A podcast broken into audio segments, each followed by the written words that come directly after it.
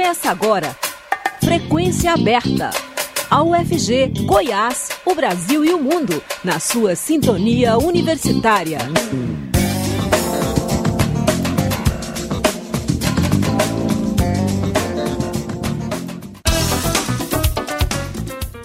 Olá, boa tarde. Agora 5 horas em Goiânia. Começa nos 870M o Frequência Aberta. Eu sou Delfino Neto, sigo com você até às 5 e meia da tarde com as principais notícias. Você pode nos ouvir também pela internet, no site radio.fg.br ou por meio do aplicativo Minha UFG. O Frequência Aberta está disponível também em formato de podcast nas principais plataformas digitais. STF forma maioria para aprovar um aumento de 18% para ministros e servidores do Judiciário.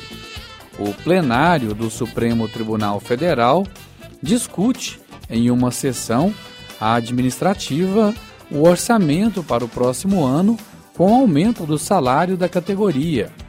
A maioria dos ministros votou pela aprovação da proposta do orçamento da Corte para 2023, que é de 850 milhões de reais. Os ministros deram aval ainda para um pedido de recomposição salarial feito pelas associações de magistrados e também de servidores. Com isso, será enviada ao Congresso Nacional proposta de reajuste de 18% à magistratura, incluindo os próprios integrantes da Corte e os servidores do Poder Judiciário. Cabe aos senadores e deputados aprovarem ou não a proposta e ao presidente da República sancionar ou vetar. Com o aumento, o salário dos próprios ministros do Supremo passaria de 39 mil reais para 46.300 reais. O aumento pode, pode produzir um efeito cascata e levar outros órgãos a pedir reajustes. Os salários dos ministros do STF representa o chamado teto do funcionalismo público no Brasil. A proposta estabelece um aumento em quatro parcelas sucessivas, pagas em abril e agosto de 2023 e janeiro e julho de 2024. Enquanto as demais categorias do Serviço Público Federal amargam seis anos sem recomposição salarial, os servidores do Judiciário estão prestes a conseguir 18% de reajuste. O índice, porém, é considerado por eles mesmos aquém do esperado por entidades de classes da, da magistratura e servidores do Judiciário. Representantes de categorias disseram que há espaço no caixa do Judiciário para elevar o percentual para pelo menos 40%, aumento que ajudaria a recompor o poder de compra perdido pelos funcionários públicos nestes seis anos sem aumento. Entidades também criticam o parcelamento do reajuste, afirmando que a medida prejudicará a categoria ao longo prazo devido às perdas inflacionárias. A ministra Rosa Weber foi eleita nesta quarta-feira para a presidência do STF. A posse está marcada para o dia 12 de setembro. Também durante a sessão desta quarta-feira, o ministro Luiz Roberto Barroso foi eleito novo vice-presidente do Supremo Tribunal Federal. Rosa Weber vai substituir o ministro Luiz Fux à frente da corte. Diferentemente dos presidentes anteriores, ela não cumprirá dois anos de mandato, porque se aposentará antes, em outubro de 2023, quando completa 75 anos de idade. Plataforma YouTube remove live de Jair Bolsonaro em encontro com embaixadores. O site de vídeos removeu a transmissão ao vivo feita pelo presidente da República, em que ele mostrou uma reunião feita com embaixadores no mês passado. Na ocasião, o chefe do Poder Executivo colocou em dúvida, sem apresentar provas, a transparência do sistema eleitoral brasileiro. Foram tiradas do ar também publicações que contestam a facada da qual Bolsonaro foi vítima em 2018. A assessoria da rede social confirmou hoje que o vídeo foi mesmo excluído pela plataforma e não deletado por escolha de Bolsonaro. Segundo representantes do YouTube, isso faz parte das políticas de integridade eleitoral. TCU entrega à Justiça Eleitoral lista com quase 7 mil gestores públicos com contas julgadas irregulares nos últimos oito anos. Lembrando que uma pessoa que tem as contas julgadas irregulares nos oito anos anteriores a uma eleição pode ser declarada inelegível pela lei da ficha limpa. Mas o TCU explica que isso não ocorre automaticamente. Só entra na lista o gestor que teve contas julgadas irregulares em processos dos quais não cabem mais recursos. Dentro das irregularidades que podem tornar um gestor público inelegível estão prejuízo aos, aos cofres públicos devido a um ato de gestão ilegítimo ou antieconômico, desfalque ou desvio de dinheiro público, omissão no dever de prestar contas e a prática de ato de gestão considerada ilegal, ilegítimo ou antieconômico.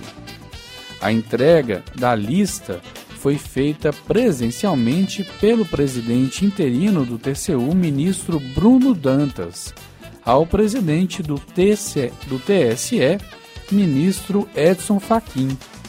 A lista está disponível para consulta no site do TCU, na aba Lista Eleitoral. A partir da divulgação da lista, Ministério Público Eleitoral, candidatos, coligações e partidos podem solicitar a análise das candidaturas. Segundo o TCU, cabe agora à Justiça Eleitoral declarar a inelegibilidade desses gestores com base nos critérios definidos na lei da ficha limpa. Agora são 5 horas e 8 minutos.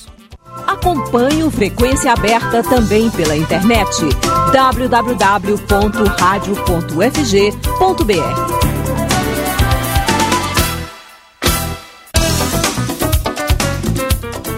Agora nós vamos falar sobre aleitamento materno. Durante todo o mês de agosto, diversas campanhas conscientizam sobre a importância do aleitamento. E o Agosto Dourado lembra ainda do padrão ouro do leite humano. De acordo com o Unicef, Fundo das Nações Unidas para Infância e Juventude, o leite humano tem tudo o que o bebê precisa até o sexto mês de vida. Quando a criança recebe o leite materno, não precisa consumir chá, suco ou água. O leite materno já contém a água que o bebê, que o bebê necessita mesmo em locais muito quentes. A repórter estagiária Beatriz Miranda conversou sobre esse assunto com a professora da Faculdade de Medicina da UFG, Naflésia Bezerra Correia, especialista em aleitamento materno. Vamos ouvir.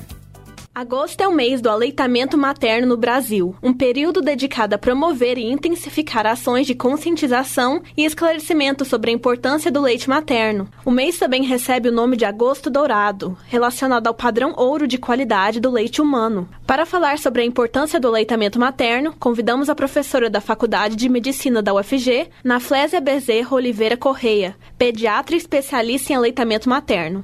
Olá, professora. Obrigada por falar aos ouvintes da Rádio Universitária. Em primeiro lugar, o Brasil é referência mundial em aleitamento materno e estímulo à doação. Qual a importância das campanhas para incentivar o aleitamento materno? O aleitamento materno é o alimento ideal para a criança. A Organização Mundial de Saúde recomenda o aleitamento materno exclusivo até seis meses e complementar até dois anos ou mais. As campanhas de incentivo ao aleitamento materno são fundamentais para que essa prática possa ser difundida e as informações cheguem a todas as famílias.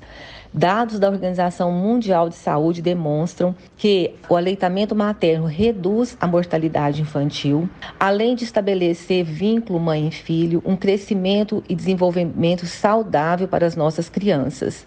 Então, é de fundamental importância que as instituições governamentais lancem mão de campanhas para o incentivo ao aleitamento materno. Algumas mães encontram dificuldades durante a amamentação. Por que isso acontece e o que elas devem fazer nesses casos? Apesar da amamentação ser um processo natural, muitas mães apresentam muitas dificuldades durante a lactação.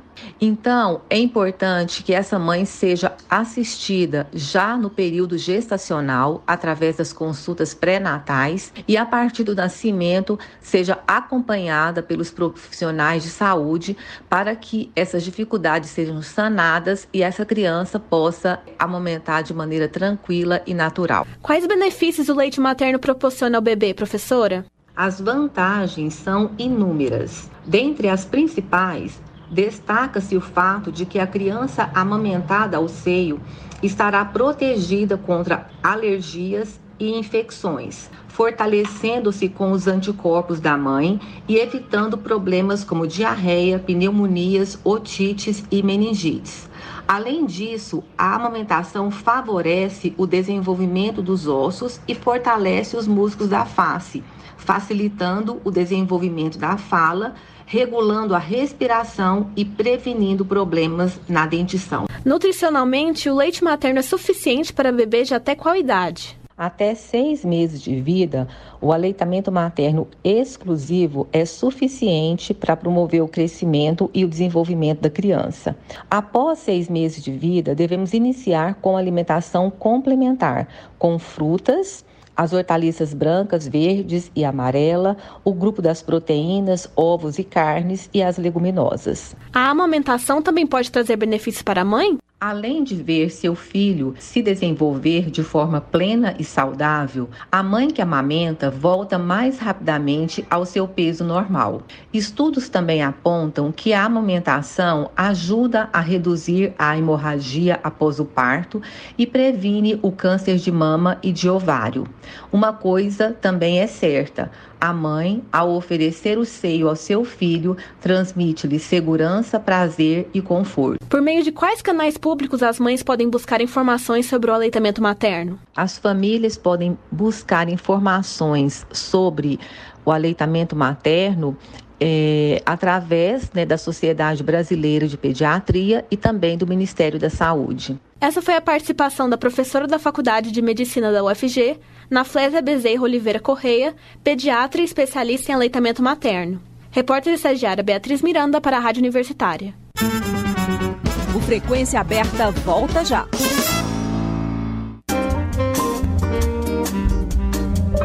Você ouve a Rádio Universitária. Acesse também pelo site radio.fg.br e pelo aplicativo Minha UFG, emissora da Universidade Federal de Goiás. 59 anos divulgando o conhecimento, a arte e defendendo a cultura brasileira.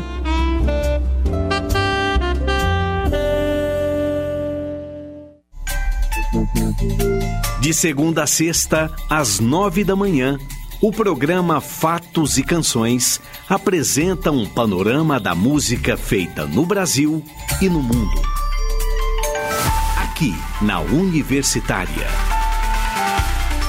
Estamos apresentando Frequência Aberta.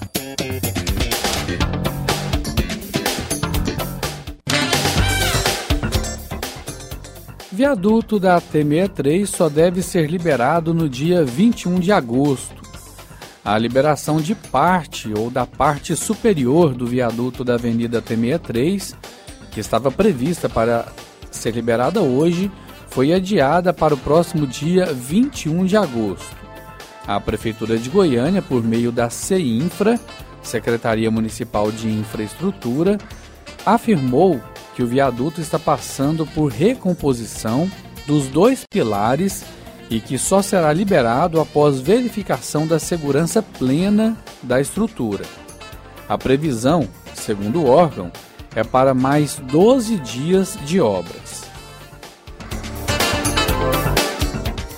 Governo de Goiás e OVG incluem novos bolsistas no ProBem 4 mil novos estudantes foram incluídos oficialmente nesta terça-feira no ProBem, Programa Universitário do Bem, concedido pelo governo de Goiás por meio da OVG, Organização das Voluntárias de Goiás. No total, mil estudantes receberão bolsas integrais e outros 3 mil receberão subsídios parciais a assinatura do termo de adesão ao benefício, que já é liberado neste semestre, ocorreu no Teatro Rio Vermelho, em Goiânia. Um documentário com o depoimento dos fundadores da equipe de trabalho e de ex-alunos da companhia circense Catavento encerra o projeto Apoie, Apoie o Catavento, que começou em fevereiro, com apoio da Lei Aldir Blanc. O filme será exibido nesta sexta-feira, às 8 horas da noite, na sede da Trupe, em Goiânia. O jornalista Rodrigo de Oliveira tem mais informações para a gente. A companhia Catavento estreia nesta sexta-feira, dia 12, um documentário sobre os 10 anos de trajetória. O filme conta a história da trupe circense por meio de depoimentos dos fundadores Felipe Nicknig e Marina Morim, a equipe de trabalho da companhia, alunos e ex-alunos. É com o Felipe que eu converso agora sobre o documentário e sobre a trajetória da Catavento. Felipe, como é que foi que surgiu a companhia? O Catavento surgiu de uma necessidade e de uma vontade muito grande minha e da Marina em criar uma estética e uma identidade no trabalho que expressasse nosso desejo no universo do circo das artes e expressando um pouco a maneira como a gente se percebe nesse mundo, né? Então, vocês têm ideia de quantos aprendizes já passaram pelos cursos livres da companhia nesses 10 anos? Nesses 10 anos, fazendo uma, uma conta por alto, assim, aproximadamente mais de duas mil pessoas já passaram por esses cursos livres, né, pelas aulas de circo da Catavento. Vocês mantêm contato próximo com os aprendizes que passaram pelas formações da Catavento? Vocês têm noção, por exemplo, de quantos desses aprendizes trabalham em atividades relacionadas ao circo hoje em dia? Nós mantemos contatos, sobretudo com os alunos que fizeram formações mais profissionalizantes com a Catavento, né? E que hoje continuam trabalhando com o circo. Então, sim, a gente mantém uma rede de contatos com essas pessoas, inclusive elas participam do documentário. Felipe, que partes mais importantes desses 10 anos de história da companhia Catavento estão no documentário que será lançado nesta sexta-feira? A parte mais importante que eu destacaria desses 10 anos de história da Catavento é a própria história da Catavento que está sendo contada no documentário, porque eu acho que a história revela um pouco da caminhada, né? Acho que a história é a caminhada que nós percorremos ao longo desses 10 anos, com todos os nossos aprendizados, com as nossas percepções, com as nossas descobertas e com as decisões que a gente foi tendo ao longo desses 10 anos para chegar onde estamos hoje. Para encerrar nosso bate-papo, de que forma a história de vocês é contada no vídeo? A história da Catavento no documentário, ela é ela é um pouco narrativa, porque a gente tem duas partes do documentário. A primeira parte é uma parte mais, talvez, linear, em que eu e a Marina e algumas pessoas vamos contando a história da Catavento. E a segunda parte do documentário é uma surpresa, talvez, que são algumas pessoas falando sobre a Catavento, né? Então, o documentário está uma série de surpresas aí. A gente espera todos vocês na sexta-feira aqui na Catavento. O lançamento do documentário encerra o projeto Apoie a Catavento, que começou em fevereiro com o apoio da Lei Aldir Blanc, pautando circo, política, cultura e formação profissional. A exibição do documentário será às 8 da noite na sede da companhia, que fica na rua S4, no setor Bela Vista, em Goiânia. A entrada é gratuita. Rodrigo de Oliveira para a Rádio Universitária.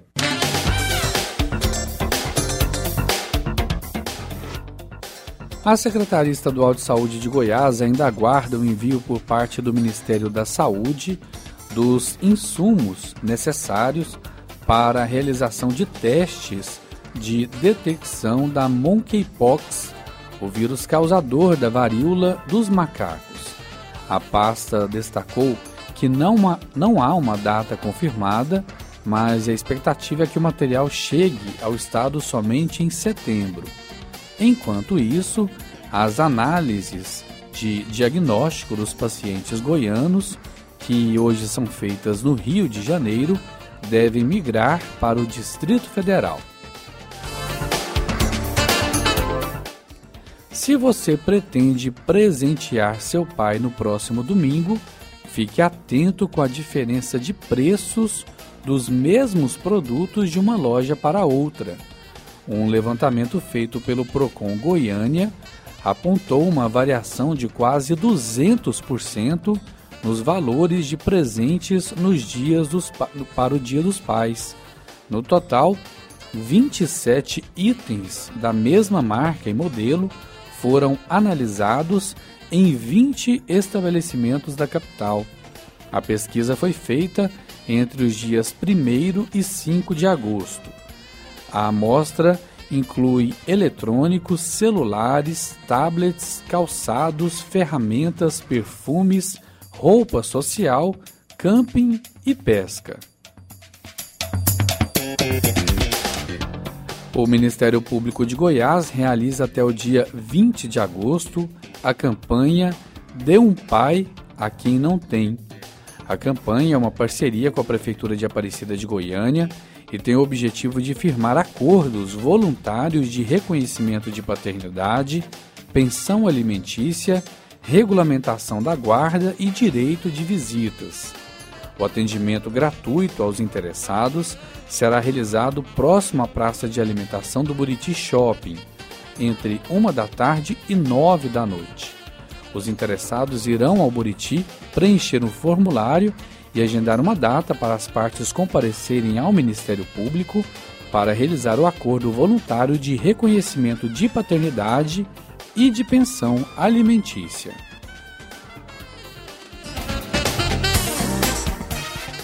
Em 2022 comemoramos 100 anos de rádio no Brasil. O 51º episódio da série é sobre o jornalista, compositor e ator Vicente Leporassi, um ícone do rádio brasileiro. Vamos ouvir. 100 anos de rádio no Brasil. Vicente Leporassi.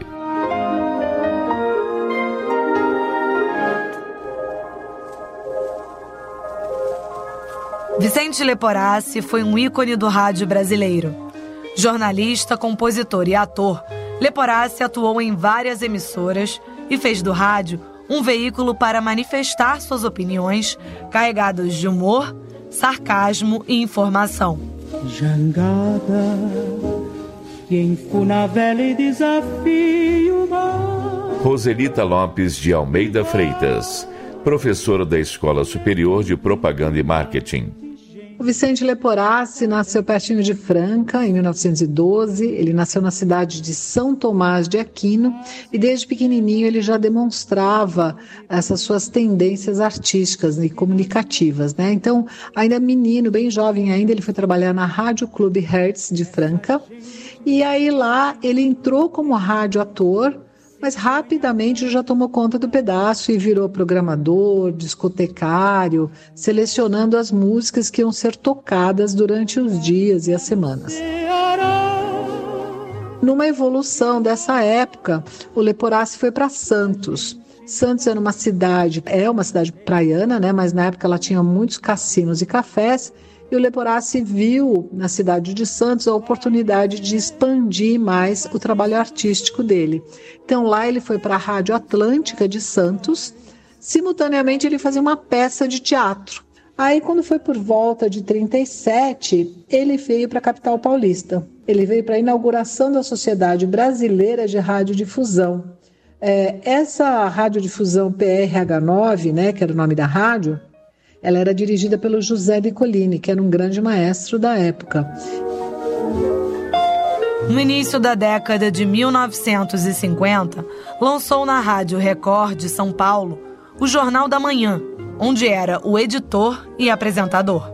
Ele também produziu e apresentou programas nas rádios Mairink Veiga, Cruzeiro do Sul e Bandeirantes, onde em 1962 estreou o informativo matinal O Trabuco.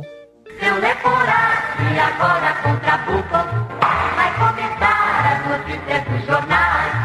Seu e agora com Trabuco, vai dar um tiro nos assuntos nacionais. O conteúdo do programa era ler notícias que estivessem nos jornais, ler essas notícias e em seguida fazer comentários críticos sobre essas notícias, né? E o Leporassi não poupava ninguém, ele saía falando, criticando, é, com pitadas de humor, ele sabia fazer piada em situações super delicadas e ia conduzindo aí essas, essas críticas. Por falar em higiene, higiene lembra água. Quando é que vão surgir as contas d'água do DAE, hein? O Trabuco foi por diversas vezes alvo da censura. O programa dele tinha como slogan um tiro nos assuntos nacionais, imagina. Só que ele se livrava pelo humor. Ele sempre fazia brincadeiras e escorregando daqui e dali, ele conseguia se livrar bem das, das questões com a censura. Mas uma coisa também que é fato é que o seu, o seu João Saad, né, dono da, da Rádio Bandeirantes na época, tinha um cuidado com esses jornalistas, com esses artistas, com esses intelectuais, realmente um, ele tomava conta desse pessoal todo. E só serão entregues as gravações mediante mandato assinado por um juiz. O programa ficou no ar até a sua morte em 1978. Vicente Leporassi era audacioso e inquieto. Como ator, participou de vários filmes da antiga companhia cinematográfica Veracruz. Compôs músicas, apresentou programas na televisão e se tornou um ícone da defesa dos oprimidos, com suas críticas sarcásticas que não poupavam ninguém. É, ele estabeleceu essa, essa, esse conceito de se fazer leituras críticas e assumir a autoria dessas leituras críticas, né? Então é como se fosse um cronista. É, as coisas acontecem, eu vejo, documento, mas esse é o meu olhar e eu me responsabilizo sobre isso. Então isso é um torna-se um gênero jornalístico, né, de crônica, de leitura que basicamente começa com ele. E também essa coisa de misturar a vida real com uma, uma pitada de humor.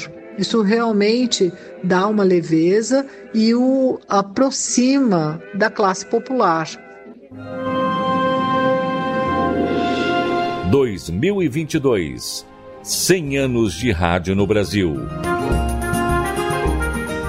Uma produção Rádio MEC.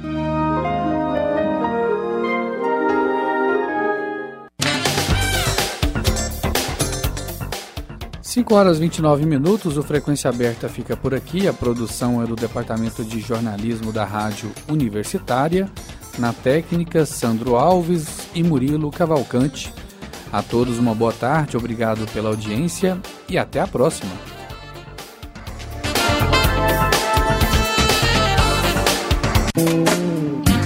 A Universitária apresentou Frequência Aberta. Notícias da UFG, de Goiás, do Brasil e do mundo nos 870 AM.